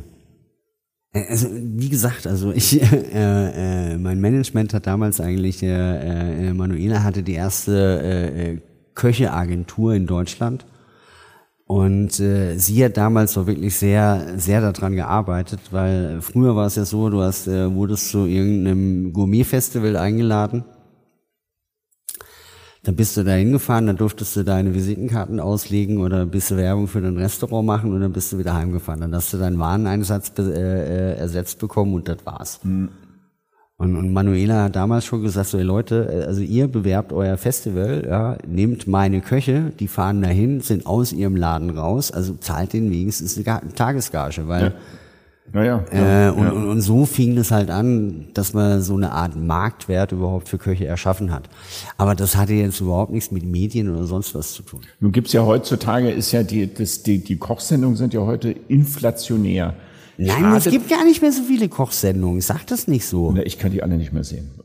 Ich habe also ja, also so viel, manche gucke ich mir da an, wenn eine Kochsendung ist, schalte ich weg. Ich weiß, mein Sohn ist gerade in Japan, da gibt's 15 Fernsehsender, habe ich mir sagen lassen, die rund um die Uhr nur Kochen bringen. 15 Sender, die nur Kochen bringen, 24 Stunden lang. Habe ich mir gerade vor meinem Sohn aus Tokio tickern lassen, sagt er, mach Fernsehen an, da wird Kochen präsentiert. Also von daher haben wir noch ein bisschen Nachholbedarf. Ich fand es streckenweise ein bisschen inflationär im deutschen Fernsehen. Vielleicht lag es auch an die Formate, die irgendwann langfädig waren für mich. Hat das TV-Kochen der allgemeinen Gastro, war es der zuträglich oder hat es eher geschadet? Ähm, ich glaube, das hat der Gastronomie äh, äh, definitiv nicht geschadet. Mhm. Weil zum Teil äh, die Gäste mehr Verständnis haben manchmal für, für Wartezeiten, weil sie halt oftmals dann gesagt haben, ich war, war, war uns ja gar nicht bewusst, wie viel da, hin, äh, da hinten dran ste äh, steht. Und, äh, und, und, und die allgemeine äh, Wahrnehmung äh, ähm, des Koches oder der Köchin das ist so äh, sozial so ein bisschen das Ansehen des sozial äh, natürlichen äh, ist nach oben gegangen, mhm. finde ich. Mhm. Ja, das würde ich so unterstreichen. Aber weil du jetzt gerade ja. gesagt hast, äh, Kochsendungen sind äh, so inflationär. Also es gab mit Sicherheit mal eine Zeit, so äh, 2004, 2005, da, da gab es sehr, sehr viele Kochformate. Aber, aber jetzt? Jetzt, ich gucke jetzt kaum noch. Also ich, nur noch, ich, ich, ich nur noch äh, Netflix und Amazon gucker von daher. Nein, nee, nee, für mich ist ja gibt's aber auch viele Kochsendungen für, drin. Für mich ist ja ein Kochformat, äh, ein Format, äh, wo eine Person ein Gericht oder, oder ein Produkt erklärt und der Zuschauer, die Zuschauerin sagt so, ey, cool, das kaufe ich mir ein, das koche ich nach. Ja, das ist ganz gut, ja. Aber das und, war der Jamie Oliver so damals, ne? Ja, genau, ja, ja, und, gemacht, und, ja. Und, und, auch simpel, ne? Irgendwie, das fand ich auch sehr ansprechend. Ja, ja. ich meine, die Leute halt wirklich irgendwie, dass sie halt nicht das Fertigprodukt kaufen, sondern sich selber das Rohprodukt einkaufen, dann ja. halt selber zu, äh, zu Hause zubereiten. Und was ich und, noch ganz Und diese Formate, die gibt's heutzutage halt echt wenig, weil ich meine, du hast so äh, Formate, das sind Unterhaltungsformate, aber ich meine, bei, bei, äh, äh, bei Grill den Hensler, hast du als Zuschauer, Zuschauerin ja nicht irgendwie die Idee zu sagen, so, oh, das ist so cool, das ist so einfach, das koche ich nach. Nee, das nicht. Ja? Ich meine, man, ja. man, äh, äh, das ist eine Unterhaltungssendung, eine sehr gute. Ja.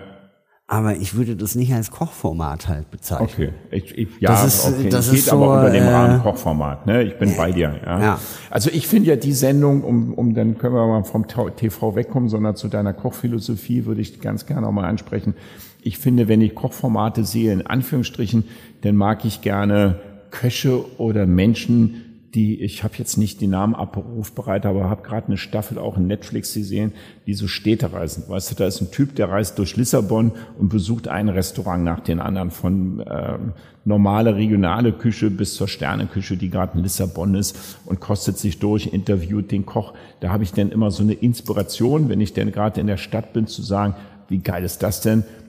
Da gehe ich dann rein und das hat dann auch immer so einen schönen Mehrwert für die Gastronomie in der Stadt oder so. Also finde ich immer als Format, finde ich das immer schön, wenn ich auch immer eine Inspiration damit mit, mitnehme eigentlich. Ähm, von mir ganz kurz gesprochen, Ralf. Ich habe in den, im letzten Format habe ich äh, David Zacci gehabt, der äh, ist der Inhaber vom Freya. Freya ist ein veganes Restaurant in der Torstraße. Da war ich auch mal am Aukan essen. Ähm, auch super lecker und ich bin kein Veganer. Habe mich aber immer mehr mit, auch im, im Zeichen meines Podcasts, immer mehr mit dem Thema, was ist eigentlich gesunde Ernährung? Warum sollte man eigentlich gesund essen? Äh, die Frage war, bei den meisten Leute willst du, wenn du vegan isst, eigentlich die Welt damit retten, weil ich glaube, wir retten die Welt weder mit Mülltrennung noch mit vegan. Aber ich habe bei mir im Kopf ein bisschen umgeswitcht. Das war so ein Prozess bei mir, dass ich gesagt habe, ich muss einfach für mein eigenes Wohlbefinden mal ein bisschen darauf achten, was ich bei mir reinstopfe, was ich trinke, was ich esse, welchen Umgang mit Menschen ich pflege, wen lasse ich in meine Umgebung da rein, mit wem will ich am Tisch sitzen, mit wem will ich nicht am Tisch sitzen. Und vielleicht sollte ich so ein bisschen auch mit meiner Welt, die da draußen stattfindet, auch dementsprechend umgehen. Also deswegen bin ich Flexitarier, so würde ich mich so ein bisschen einschätzen, also dass ich halt immer weniger Fleisch esse, ähm, natürlich auf gesunde Ernährung achte, wie du schon am Anfang sagtest, nicht mehr ähm, Huhn aus irgendwelchen Legebatterien kaufe. Was hast du für eine Philosophie als Koch, was Essen anbelangt? Muss es bei dir immer regional sein? Ist es nicht so wichtig bei dir oder wie würdest du dich, deine Küche und was du auf den Teller bringst bezeichnen?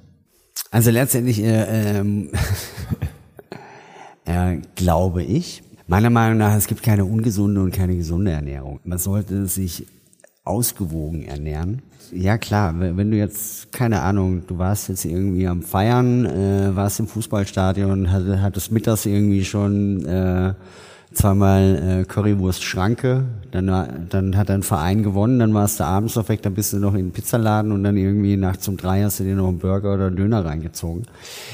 Dann war es ein schöner Tag, aber da würde ich mit Sicherheit die nächsten ein, zwei Tage halt so ein bisschen schauen, dass irgendwie halt äh, äh, Fleisch und schlecht, äh, schlechte Kohlehydrate so ein bisschen runter reduziert. Weil da habe ich dann auch selber Bock drauf. Und, und ich glaube, es ist äh, äh dieses, dieses Erbsenzählen, äh, das ist schlecht, das ist schlecht, das ist schlecht. Es geht halt darum, die Dosis macht das Gift. Und es ist überhaupt nichts dagegen zu sagen, wenn jemand sich ab und zu mal äh, äh, einen Burger, eine Pizza oder Pommes oder eine Schokolade gönnt.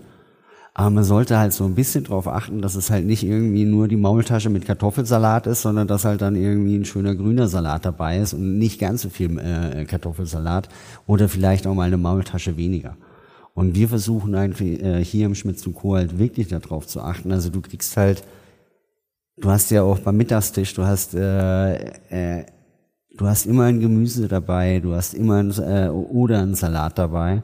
Wenn wir Gemüse zubereiten, ich meine, als ich in die Ausbildung gegangen bin, da wurde noch alles mögliche Gemüse äh, zuerst halt äh, geschält, in mundgerechte Stücke geschnitten oder turniert, dann im großen äh, Topf mit Salzwasser blanchiert, danach im Eiswasser abgeschreckt das Blanchierwasser geht in den Ausguss, das Eiswasser geht in den Ausguss und der kümmerliche Rest, der kam dann auf den Teller.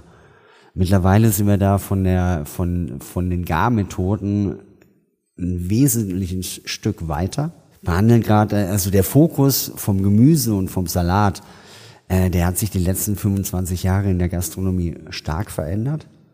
Und das ist äh, das Schöne ist zum Beispiel auch hier im Schmitz und Co. Wir haben äh, ganz viele Gäste, wo ich genau weiß, das sind keine Vegetarier, das sind auch keine Veganer, aber die bestellen sich trotzdem das vegetarische Essen, weil a die Jungs sagen dann immer, kann ich meiner Frau sagen abends, hab wieder vegetarisch mittags gegessen, ist meine Frau froh, es ist gut für den Körper und vor allen Dingen aber es schmeckt lecker. Also vegetarisch oder vegan zu essen bedeutet halt nicht auf irgendwie auf Genuss zu verzichten. Genau, warte mal, da Das Einzige, was mich aber äh, bei der veganen Ernährung oftmals stört, wenn, wenn man vegan zu, äh, zu Hause isst oder kocht, sollte man es selber machen, weil die ganzen veganen äh, Produkte der Industrie, Das ist halt wirklich irgendwie so äh, Essen aus dem Chemiebaukasten. Und, und ich meine, die Leute essen, äh, äh, wollen sich vegan ernähren, um, äh, um A, den Planeten zu schützen, aber vor allen Dingen, um sich selber was Gutes zu tun. Ja. Und wenn ich dann irgendwie die Zutatenliste von so einem äh, Burger Patty mir anschaue, ja, obwohl die Werbung äh, steht, ja, ist mit rote Beete gesüßt, ja, und dann siehst du eh 228 Genau. oder so, rote Lebensmittelfarbe. Genau. Und ja, sagst du, ja, ihr Pfeifen, ja, dann erzählt nicht in der Werbung, er färbt mit rote Beete, ja, wenn ihr danach noch irgendwie äh, rote Lebensmittelfarbe sogar ausweisen müsst, weil so viel drin ist. Und dann hast du halt Geschmacksverstärker, Aromastoffe, Die wir alle schon mal Stabilisatoren. raus hatten bei den äh, äh, Gummibärchen. Die mussten ja schon alle mal weggenommen werden. Die sehe ich jetzt alle wieder drin. Im, da, im, im könnt, Vegan- da könnte ich im Strahl kotzen. Ja? Ja. Also man kann halt so schöne Sachen vegan, also wir, ähm, ich koche dir ein, ein Chilis in Kahn und wenn du es nicht wüsstest, würdest du nicht merken, dass da kein Fleisch drin ist. Ja. Das kannst du wirklich und da hast du nur Tomatenmark, du hast äh, äh, Oregano, Knoblauch, also du hast halt wirklich nur natürliche Zutaten und das Ding schmeckt bombenlecker. Aber da, da würde ich gerne einhaken und da würde ich draußen mal unseren Gastronomen allgemein sagen, wenn ich drei Ausrufungszeichen dahinter mache, was du sagst. Weil ich war, ich, war, ich bin Genießer, ich trinke gern Wein, ich esse gerne, ich achte auf Qualität. Und als ich dann im Okan oder auch im Freya, das muss ich wirklich sagen, dann rein vegan gegessen habe, habe ich gesagt, oh fuck, so gut kann vegan schmecken. Weil die haben richtig gute, richtig gute Sachen auf den Tisch gebracht. Und ich habe nichts vermisst, weder Fisch noch Fleisch.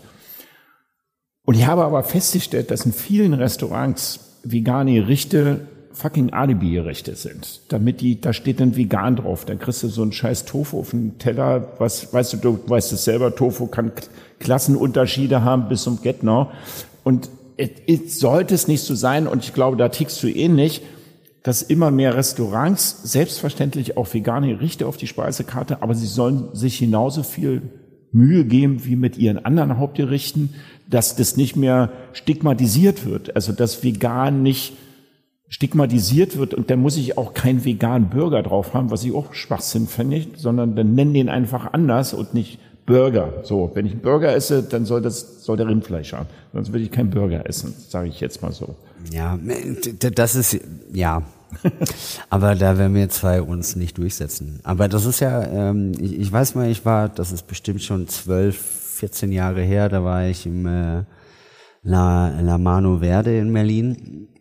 Und die hatten zum Beispiel einen veganen Cheesecake hinten äh, auf der Karte. Da habe ich dann echt noch den Chef gefragt, also, ey, wie kriegt ihr den hin? Weil der war wirklich, der war, er hat schon ein bisschen anders geschmeckt, aber er war von der Textur, von der, von der Aromendichte, äh, der war halt wahnsinnig lecker. Ja. Und dann sage ich so, ey, wie kriegst du den Fettgehalt hin, dass der halt so cremig ist in der, äh, äh, äh, in diesem Zustand? Das sagte du, das Geheimnis sind einfach 70 Prozent gemahlene Macadamia-Nüsse. Ja, okay. Deswegen, ich meine, ja, da, Da äh, haben wir das Öl schon drin. Ja, der kostet der, äh, der, der vom wahren An, äh, Einsatz ist es irgendwie das sechsfache wie ein normaler äh, Käsekuchen. Also ich finde, weißt du, wir, ich finde es gut, dass manche Leute sagen, ich will nur vegan, warum auch immer. Das kann man jetzt politisch oder geschmacklich betrachten oder manche essen halt vegan aus gesundheitlichen Gründen. Das sind ja auch viele dabei, weil sie sagen, sie vertragen bestimmte Stoffe nicht. Aber ich finde es wirklich spannend und gut, wenn vegane Küche immer sich mehr durchsetzt, finde ich auch gut, aber die nicht im Vergleich auf den Teller kommt. Weißt du, ich muss jetzt nicht den Fleischburger mit einem veganen Burger vergleichen, sondern es sollte eigentlich dann einen anderen Namen haben, ein anderes ein Gericht sein. Ich, da, da muss auch gar keine Überschrift dran stehen, vegan. Ich finde es auch, denn dann guckt man auf die, äh, guckt man auf die Speisekarte, auf die Liste der Zutaten und stellt fest, ist kein Fisch und kein Fleisch drin und dann heißt es Gericht XY und Gutes. Ich So was Selbstverständliches sollte es mehr haben, finde ich, oder? Ja, aber das, ja, die Diskussion führen wir ja äh, auch, äh, da- darf es Hafermilch heißen, obwohl es keine Milch ist. Ja, okay. Äh, äh, und, und, und ich glaube halt, ja, Okay, ich meine, die, Beispiel, was das, sagst, ja. das ist halt so, ich meine, äh, äh, die, äh, die kleine Tochter will halt ein Würstchen. Ob das jetzt äh, eine vegan, ein veganes Würstchen ist oder, oder eins mit Tier. Aber sie möchte halt, sie, ne? sie, sie möchte halt ein Würstchen. Und Ja. äh, mich hat es früher, hat mich das auch total gestört. Mittlerweile muss ich sagen, bin ich da wirklich ähm, wenn es so sein woll, äh, soll, soll ja, so. da bin ich letztendlich als Gastronom oder als Koch auch Dienstleister. Ja. Und ich sage immer, du darfst nicht irgendwie mit dem Kopf durch die Wand, wenn dein Publikum es aber anders möchte. Ja. Also, also das, das habe ich auch äh, äh, als ich zum Beispiel das erste Mal Küchenchef äh, Chef war, da hatten wir ein total schönes, äh, schönes Dessert entwickelt. Das war so äh, ähm, Spargel einmal karamellisiert, einmal als Eis mit so mit so einem äh, äh, mit, mit so einem äh, warmen Schokoladentoffee. Ja. Das war so Bombe. Aber die Leute wollten es halt einfach nicht. Das war damals äh, äh Ende der 90er und einfach und so so so, so, so, so so so Ei, Spargel eiskalt karamellig. Das war einfach, da war, da war einfach, da, da waren unsere Gäste halt nicht bereit dazu, weißt du? Und, und dann musst du halt als Koch dann auch sagen, so, ey, ja, an sich von der Aromatik her, ich find's nach wie vor, also ich fand, wir fanden das alle damals total toll, ja. aber es kam halt nicht bei den Gästen so an. Und dann musst du halt einfach dann, ja, sorry, da bist du im Endeffekt halt doch nicht der Künstler, sondern auch als Koch oder Gastronom der Dienstleister. Man kann ab und zu auch mal daneben liegen und wenn du halt daneben liegst, dann, ey, dann, dann, dann renn da nicht mit dem Kopf durch die Wand, sondern hör auf deine Gäste und nimm's halt einfach runter. Punkt. Ja, und ich ja. finde, da muss man auch dann nicht irgendwie angezipft sein, ja, weil das ist ja, das ist ja, Fernsehpräsenz, ja, wenn dann ab und zu mal, äh, dann hast du halt gekocht und wenn die Leute sich schon viermal im Vorfeld entschuldigen, weil ihnen was nicht geschmeckt hat, wo ich was sagst du, Entschuldigung, ich frag doch, hat's euch geschmeckt? Ja. Da müsst ihr euch nicht entschuldigen, wenn ihr sagt so, nee, es hat euch nicht geschmeckt oder oder ihr fandet das oder das nicht so toll, weil ja. ich meine, ich möchte dann in dem Moment einfach als Koch dann wirklich auch das Feedback bekommen weil oftmals, es kann ja wirklich auch mal sein, dass man in seiner Gastro-Küchenblase einfach sich in die falsche, äh, in die falsche Richtung denkt und am Publikum vorbei. Und wenn ja. das Publikum dann nicht das Feedback gibt, ja, dann wirst du da nie wieder zum Publikum kommen, sondern du gehst halt immer die ganze Zeit in die falsche Richtung. Ja, Deswegen finde ich, das ist nicht schlimm. Also wenn jemand fragt, hat's dir geschmeckt und du bist Gast, darf man auch sagen, so, nee, hat mir nicht geschmeckt oder ich fand, also, also Kritik, da gibt's ja auch verschiedene Levels, ja. Ich meine, wenn Leute irgendwie halt fünf Gänge bei dir gegessen haben, ja, und du kommst an den Tisch und die sagen, es war alles scheiße, Gut, dann ähm, ist natürlich da, mit so einer da, Kritik. Da kann, man, da kann man fragen, haben Sie schon mal Scheiße gegessen? Da wissen Sie, wie Scheiße schmeckt. Ja? Ich meine, dann weißt du genau, wie du mit der Kritik umgehen soll. Äh, ja, aber das ist ja dann das, äh, also das ist ja mal aber, unter alles Haut. Aber das ist auch ein spannendes Thema. Da müssen wir echt mal auch einen wirklichen Podcast machen dazu zu dem Thema Dienstleistung und wie gehe ich mit Feedback und wie gehe ich damit überhaupt um. Aber auch in, in bei Servicekräften hast du das ja oft auch da habe ich lange, lange mit meinen Kellner damals, mit meinen Servicekräften drüber gesprochen, wenn die gefragt haben, hat sie schmeckt? Erstens habe ich gesagt, fragt nicht bitte, hat sie schmeckt, sondern war alles zu eurer Zufriedenheit, weil dann ist der Kreis größer, weil mhm. das, der Gastrobesuch reflektiert ja nicht nur das Essen, sondern die Ambiente und alles, was darum auch mit zusammenhängt. Deswegen Zufriedenheit. Und wenn dann eine Antwort kommt, auch wenn sie negativ ist, dann hört bitte aktiv zu und dreht euch nicht schon während der Fragestellung wieder um. Das hat man oft bei Servicekräften, da hat es alles geschmeckt und da wird sie eigentlich antworten und die ist schon wieder halb weg. Aber da sind wir im Thema Service drinne. Ich glaube, das sprengt den Rahmen jetzt. Ralf, wie entwickelt sich die Gastro in also den nächsten Jahren? Wir haben aktuell Inflation, wir haben aktuell eine leichte Corona haben wir so ein bisschen überwunden, toi, toi, toi. Ich hoffe, dass es im Herbst denn auch so bleibt. Wir haben äh, das Personalthema und wir haben die Weltsituation so grundsätzlich. Das ist so ein aktuell. Aber wenn wir das jetzt mal alles so ein bisschen ausklammern, wären wir amerikanischer in Deutschland, sprich, wären wir, gehen wir so in die Systemgastronomie mehr verstärkt rein oder wären wir regionaler, individueller? Hast du eine Idee, eine Vision? Ich habe keine Idee, ich habe auch keine Vision, aber ich habe eine Befürchtung.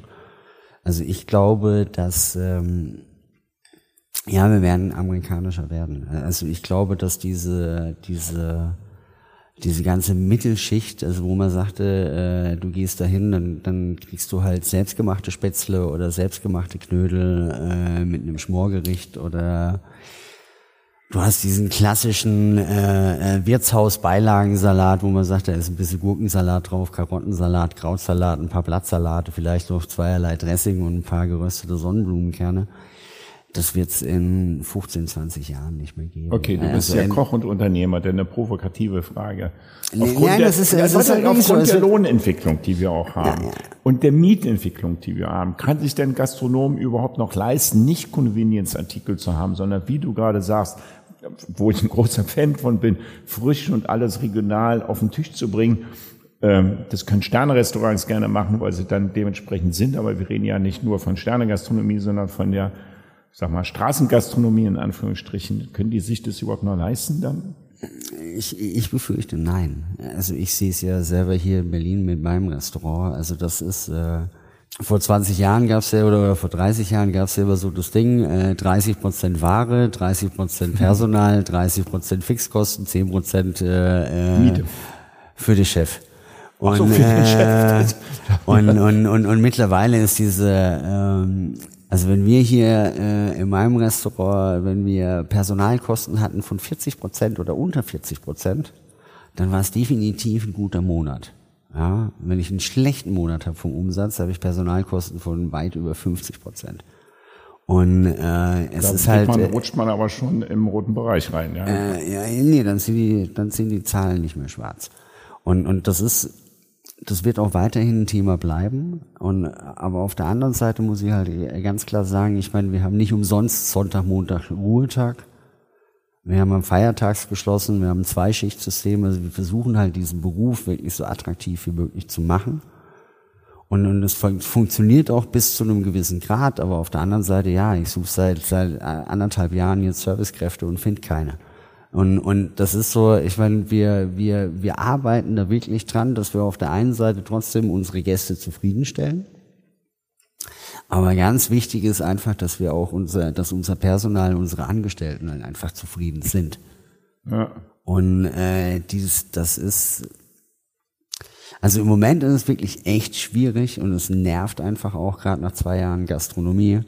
Jetzt hast du zwei Jahre nicht richtig arbeiten können. Im Moment ist es so, dass die Leute so Bock haben zu feiern. Da Ja, du ja. das Anfragen, Anfragen, Anfragen. Ja. Und du sagst alles ab, weil du keine Leute hast, um die Dinger durchzuführen. Was Ja, das ist, so, jetzt, das ist so, das ist aber jetzt ein bisschen, man könnte hoffen auf Kreuz klopfen, dass man Aber- sagt, aber- das ist temporär jetzt vielleicht. Ähm, Wir können das gerne in einem Dreivierteljahr nochmal machen, vielleicht habe ich dann eine bessere Aussicht. Aber im Moment muss ich echt sagen, es wird, es, es wird für, also es wird in Zukunft mit Sicherheit diese, diese Avantgarde noch geben mit Sterne-Restaurants oder halt sehr gehoben essen. ja. Und die werden weiterhin auch auf einem tollen Niveau kochen. Aber, Ja. aber dieses so, äh, Schwiegereltern kommen Sonntag, ich möchte einfach irgendwo eine Kneipe, ich möchte einen leckeren Braten, ich möchte vielleicht irgendwie eine, eine, eine, eine ordentliche, wenn es nur irgendwie eine Nudelsuppe ist oder eine Fleischklößchensuppe. Also sowas ganz basic, also wo, wo, wo was Ja. man früher einfach, was man halt einfach auch liebt. Ja. Und, und äh, das, das noch ein Laden, äh, also einen Laden noch zu finden, der das wirklich selber gekocht hat und nicht irgendwie ähm, eine Dose oder einen Eimer aufgemacht hat, das wird in Zukunft, glaube ich, immer schwieriger. Ah, ich, äh, auf meine Meinung dazu ist, dass sie wahrscheinlich, ich sehe es ähnlich in die ähnliche Richtung. Ich glaube, oben wird weiterhin Bestand haben, wenn wir von der Sterneköche reden. Unten, wenn man das so verordnen darf, also dieses Fast Food, billig, schnell Pizza vom Blech oder billig McDonalds und Burger, wird es weiterhin geben, berechtigt oder unberechtigt. Und dieses Standard regionale Küche, wo man jetzt sagt, das ist mein Italiener an der Ecke und hier kriege ich jetzt mal regional ein gutes Essen, handwerklich richtig gut präsentiert und gemacht, wird dahingehend weniger werden, weil es auch weniger die Vielfalt und die Menge der Restaurants wird, glaube ich, auch aufgrund der Mietsituation und der Personalsituation deutlich weniger werden. Von Energiekosten spreche ich jetzt noch gar nicht mal. Das kann ja auch eine temporäres äh, Sache sein. Und dann werden die wenigen, die da noch sind, dann hoffentlich voll sein, aber es wird sie nicht mehr an jede Ecke gehen. Also von daher, glaube ich, laufen wir da vom Gedankengang ganz ähnlich. Wobei ich es auch schön finde, wenn es dann halt nicht an jeder Ecke ein Restaurant gibt, aber die gute Qualität bringt, kann ja auch ein Mehrwert sein. Also dann haben wir halt nicht mehr so viel. Also äh, in Japan rasen Roboter schon durch den Laden und bedienen. Ja, das ist Auch eine mmh, Möglichkeit. Ist vor kurzem auch angeboten worden. Ja, ist eigentlich auch, es gibt auch Roboter, die inzwischen kochen, wo man das Ganze in die Denzien reinschmeißt und dann ähm, im Tokio auf dem Flughafen, wenn die angeboten kommt, äh, das ist die neue Trend, dass dann nur noch der Teller, man sieht aus, als wenn jemand gekocht hat. Also sieht jetzt gar nicht hingemanscht aus, aber ist jenseits von dem, glaube ich, was du mit Genuss und, und guten, guten Lebensmitteln meinst, irgendwie auf den Tisch zu bringen.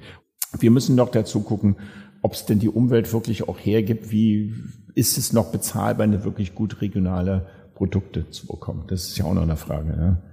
Also, weißt du, die nicht chemiebehaftet sind, die nicht in irgendwelchen Zwischennehmachen sind, sind die wirklich noch umsetzbar, weil bezahlbar? Ja, ich meine, das äh, umsetzbar ja, aber für was für einen Preis? Ja. Und wird dir dann auch bezahlt noch? Okay. Also gibt es denn Menschen, die sagen, ich bin bereit, dann Summe X am Abend auszugeben? Also ich habe es jetzt mitbekommen, mal aktuell, ich, weiß nicht, wie es bei dir ist, Ralf, aber dass bei uns in Charlottenburg-Wilmersdorf, wo ich wohne, gibt's so Lehen. Da habe ich früher für, keine Ahnung, 70, 80 Euro zu zweit mit einem Glas Wein gesessen und getrunken. Da sind wir inzwischen bei 140, 150 angekommen. Und ähm, so nochmal ein Abendgang und dann überlegt man sich das schon, ob man zwei, dreimal die Woche essen geht. Einfach, ja. Und ich glaube, diese Überlegungen werden andere Menschen auch machen, egal wo ihr gesellschaftlicher Stand gerade ist. Äh, mit Sicherheit. Ja. Okay, liebe Leute von Eat, Drink, Man, Woman. Das war der Ausschnitt eines TV-Kochs. Ich habe ihn vorher nicht gekannt, den Ralf. Und ähm, habe mir seine Bilder angeguckt und habe so ein bisschen eine andere Vorstellung gehabt. Habe doch nicht geglaubt, was er, wenn er so vor mir sitzt, was er für eine tiefenentspannte, coole Socke ist und sehr menschlich rüberkommt. Das meine ich jetzt aus tiefster, aus tiefster Seele. Ähm, hier ist in der Rheinstraße, wo sind wir hier, 45? 45, richtig. Gut Rhein, vorbereitet. Gut vorbereitet. Rheinstraße 45 ist eine Küche, da kann man sich anmelden und dann kann man hier eine Kochschulung machen, würde ich jedem empfehlen. Und wenn ihr nicht gerade vom TV steht, dann ist der Ralf selber hier, bringt's euch bei. Ich glaube, das ist ein richtig geiles Event. Es hat mir sehr viel Spaß gemacht. Ich habe echt auch ein bisschen was gelernt, was ähm, so ein Lebenslauf und ein Werdegang ist, wie man konzentriert seinen Lebensweg geht und bist du heute glücklicher als vor 20 Jahren oder ist es gleich? Ich würde sagen, das ist sehr gleich. Ist gleich? Also das, das ist, ähm, ja. Aber das ist doch eine schöne Aussage. Das ist doch, das, das muss ja nicht, wenn, wenn man sagt, man hat, eine, man hat ein konstantes Level und wenn das Level auf einem guten emotionalen Stufe steht, dann ist, dann hat man doch ein schönes Leben. Also ich, ich habe ich hab sehr oft äh, Glück gehabt in meinem Leben. Ja. Das gehört und, dazu. Und äh, ja, das Schöne ist halt wirklich, also jetzt so im, im, im, im Nachgang, ich, ich bereue eigentlich echt so gut, eigentlich keine Entscheidung. Also ich könnte mir eigentlich auch nichts anderes vorstellen. Also ich, ich, ich äh, obwohl ich jetzt schon seit 36 Jahren äh, äh, professionell koche, ich kann mir eigentlich auch nichts anderes. Also ich, es macht mir nach wie vor Spaß. Also ich fand jetzt auch gerade durch diese zwei Jahre Corona, wo man jetzt wirklich zwei Jahre keine ähm, ganz großen Veranstaltungen hatte. Äh, Hat dir was gefehlt? Der hat was gefehlt. Also das war, das war jetzt echt auf dieser äh, Landpartie in Dagobertshausen mit 2500 Leuten. Das war auch schon mal wieder cool, so in zweieinhalb, drei Stunden irgendwie 1800 Teller anzurichten und aber halt trotzdem noch irgendwie diesen Schnack und, und vor allen Dingen, äh, äh, du hast halt wirklich so so eine extreme Wertschätzung auch von den von den Gästen erfahren. Ja, ja. Das war, ich meine, es ist nicht so, dass man es jede Woche braucht, ja, aber so ab und zu fehlt einem doch dann schon mal was, wenn man es nicht wieder hat. Weißt du, was das Schöne ist und weißt du, da, da, da bist du genau in der Mitte und das würde ich zum Abschluss auch an alle Köche draußen nochmal sagen, weil man es richtig macht. Es hat, also Kochen ist sowas zwischen Handwerk und Kunst. Und die Kunst ist Dadaismus, weil du bringst die Kunst auf den Teller und dann ist es weggefressen und nächsten Tag musst du es wieder kreieren. Und diese Mischung zwischen ich muss handwerklich gut sein und trotzdem meine eigene Handschrift auf den Teller bringen, ähm, ich glaube, und dann dazu des Menschen präsentieren und dementsprechend auch Feedback zu bekommen, ist ein ziemlich geiler Job eigentlich, wenn man es liebt. Ne? An sich der schönste des Lebens. Also wie gesagt, also äh, das Schöne ist, du hast in der Gastronomie oder in der Küche halt vor allen Dingen diesen ganz kurzen Feedbackweg. Also du weißt jeden Abend, ob es gut oder schlecht war. Es kann nicht sein, dass du irgendwas planst und dann Nur vielleicht in drei, vier Monaten und es zulässt und sagen. Oh.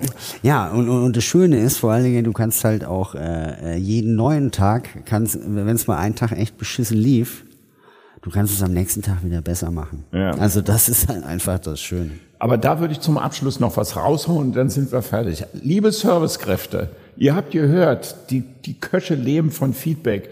Oft sind die Servicekräfte so gepolt, dass sie nur in die Küche am Pass gehen, wenn der Gast eine Beschwerde hat und sagt, Tisch 35 hat das Essen nicht geschmeckt oder die Suppe war versalzen oder wie auch immer. Bitte geht auch am Pass und wenn ihr ein gutes Trinkgeld und ein Lob vom Gast bekommen habt, gebt dieses positive Feedback bitte auch direkt am Pass in die Küche weiter. In diesem Sinne, lieber Ralf, es hat mich gefreut, weil ein sehr schönes Gespräch mit dir. Jetzt sind wir am Ende und ich habe den Ralf gefragt, wie wir das bei unseren anderen Gästen auch gemacht haben, ob er denn irgendwie so nett wäre, was in die Verlosung für euch reinzuhauen. Und da hat er gleich gesagt, ja, er haut eine Magnumflasche Wein raus die wir unten in den Shownotes reinsetzen mit Foto und Bild. Die könnt ihr sehen, Ralf, herzlichen Dank dafür, weil er hat ja auch eine Vinothek hier an seinem Restaurant eingegliedert. Super, super, super, kann ich dazu nur sagen. Ähm, Nochmal, es hat mich gefreut, war ein super Interview, Ralf. Für meine Leute draußen, Sunny Day. Äh, kühlt euch, wenn es zu heiß wird. Äh, wir werden jetzt noch ein Glas Sekt trinken. Ich freue mich drauf. In diesem Sinne, danke, lieber. Danke euch für die schöne Zeit.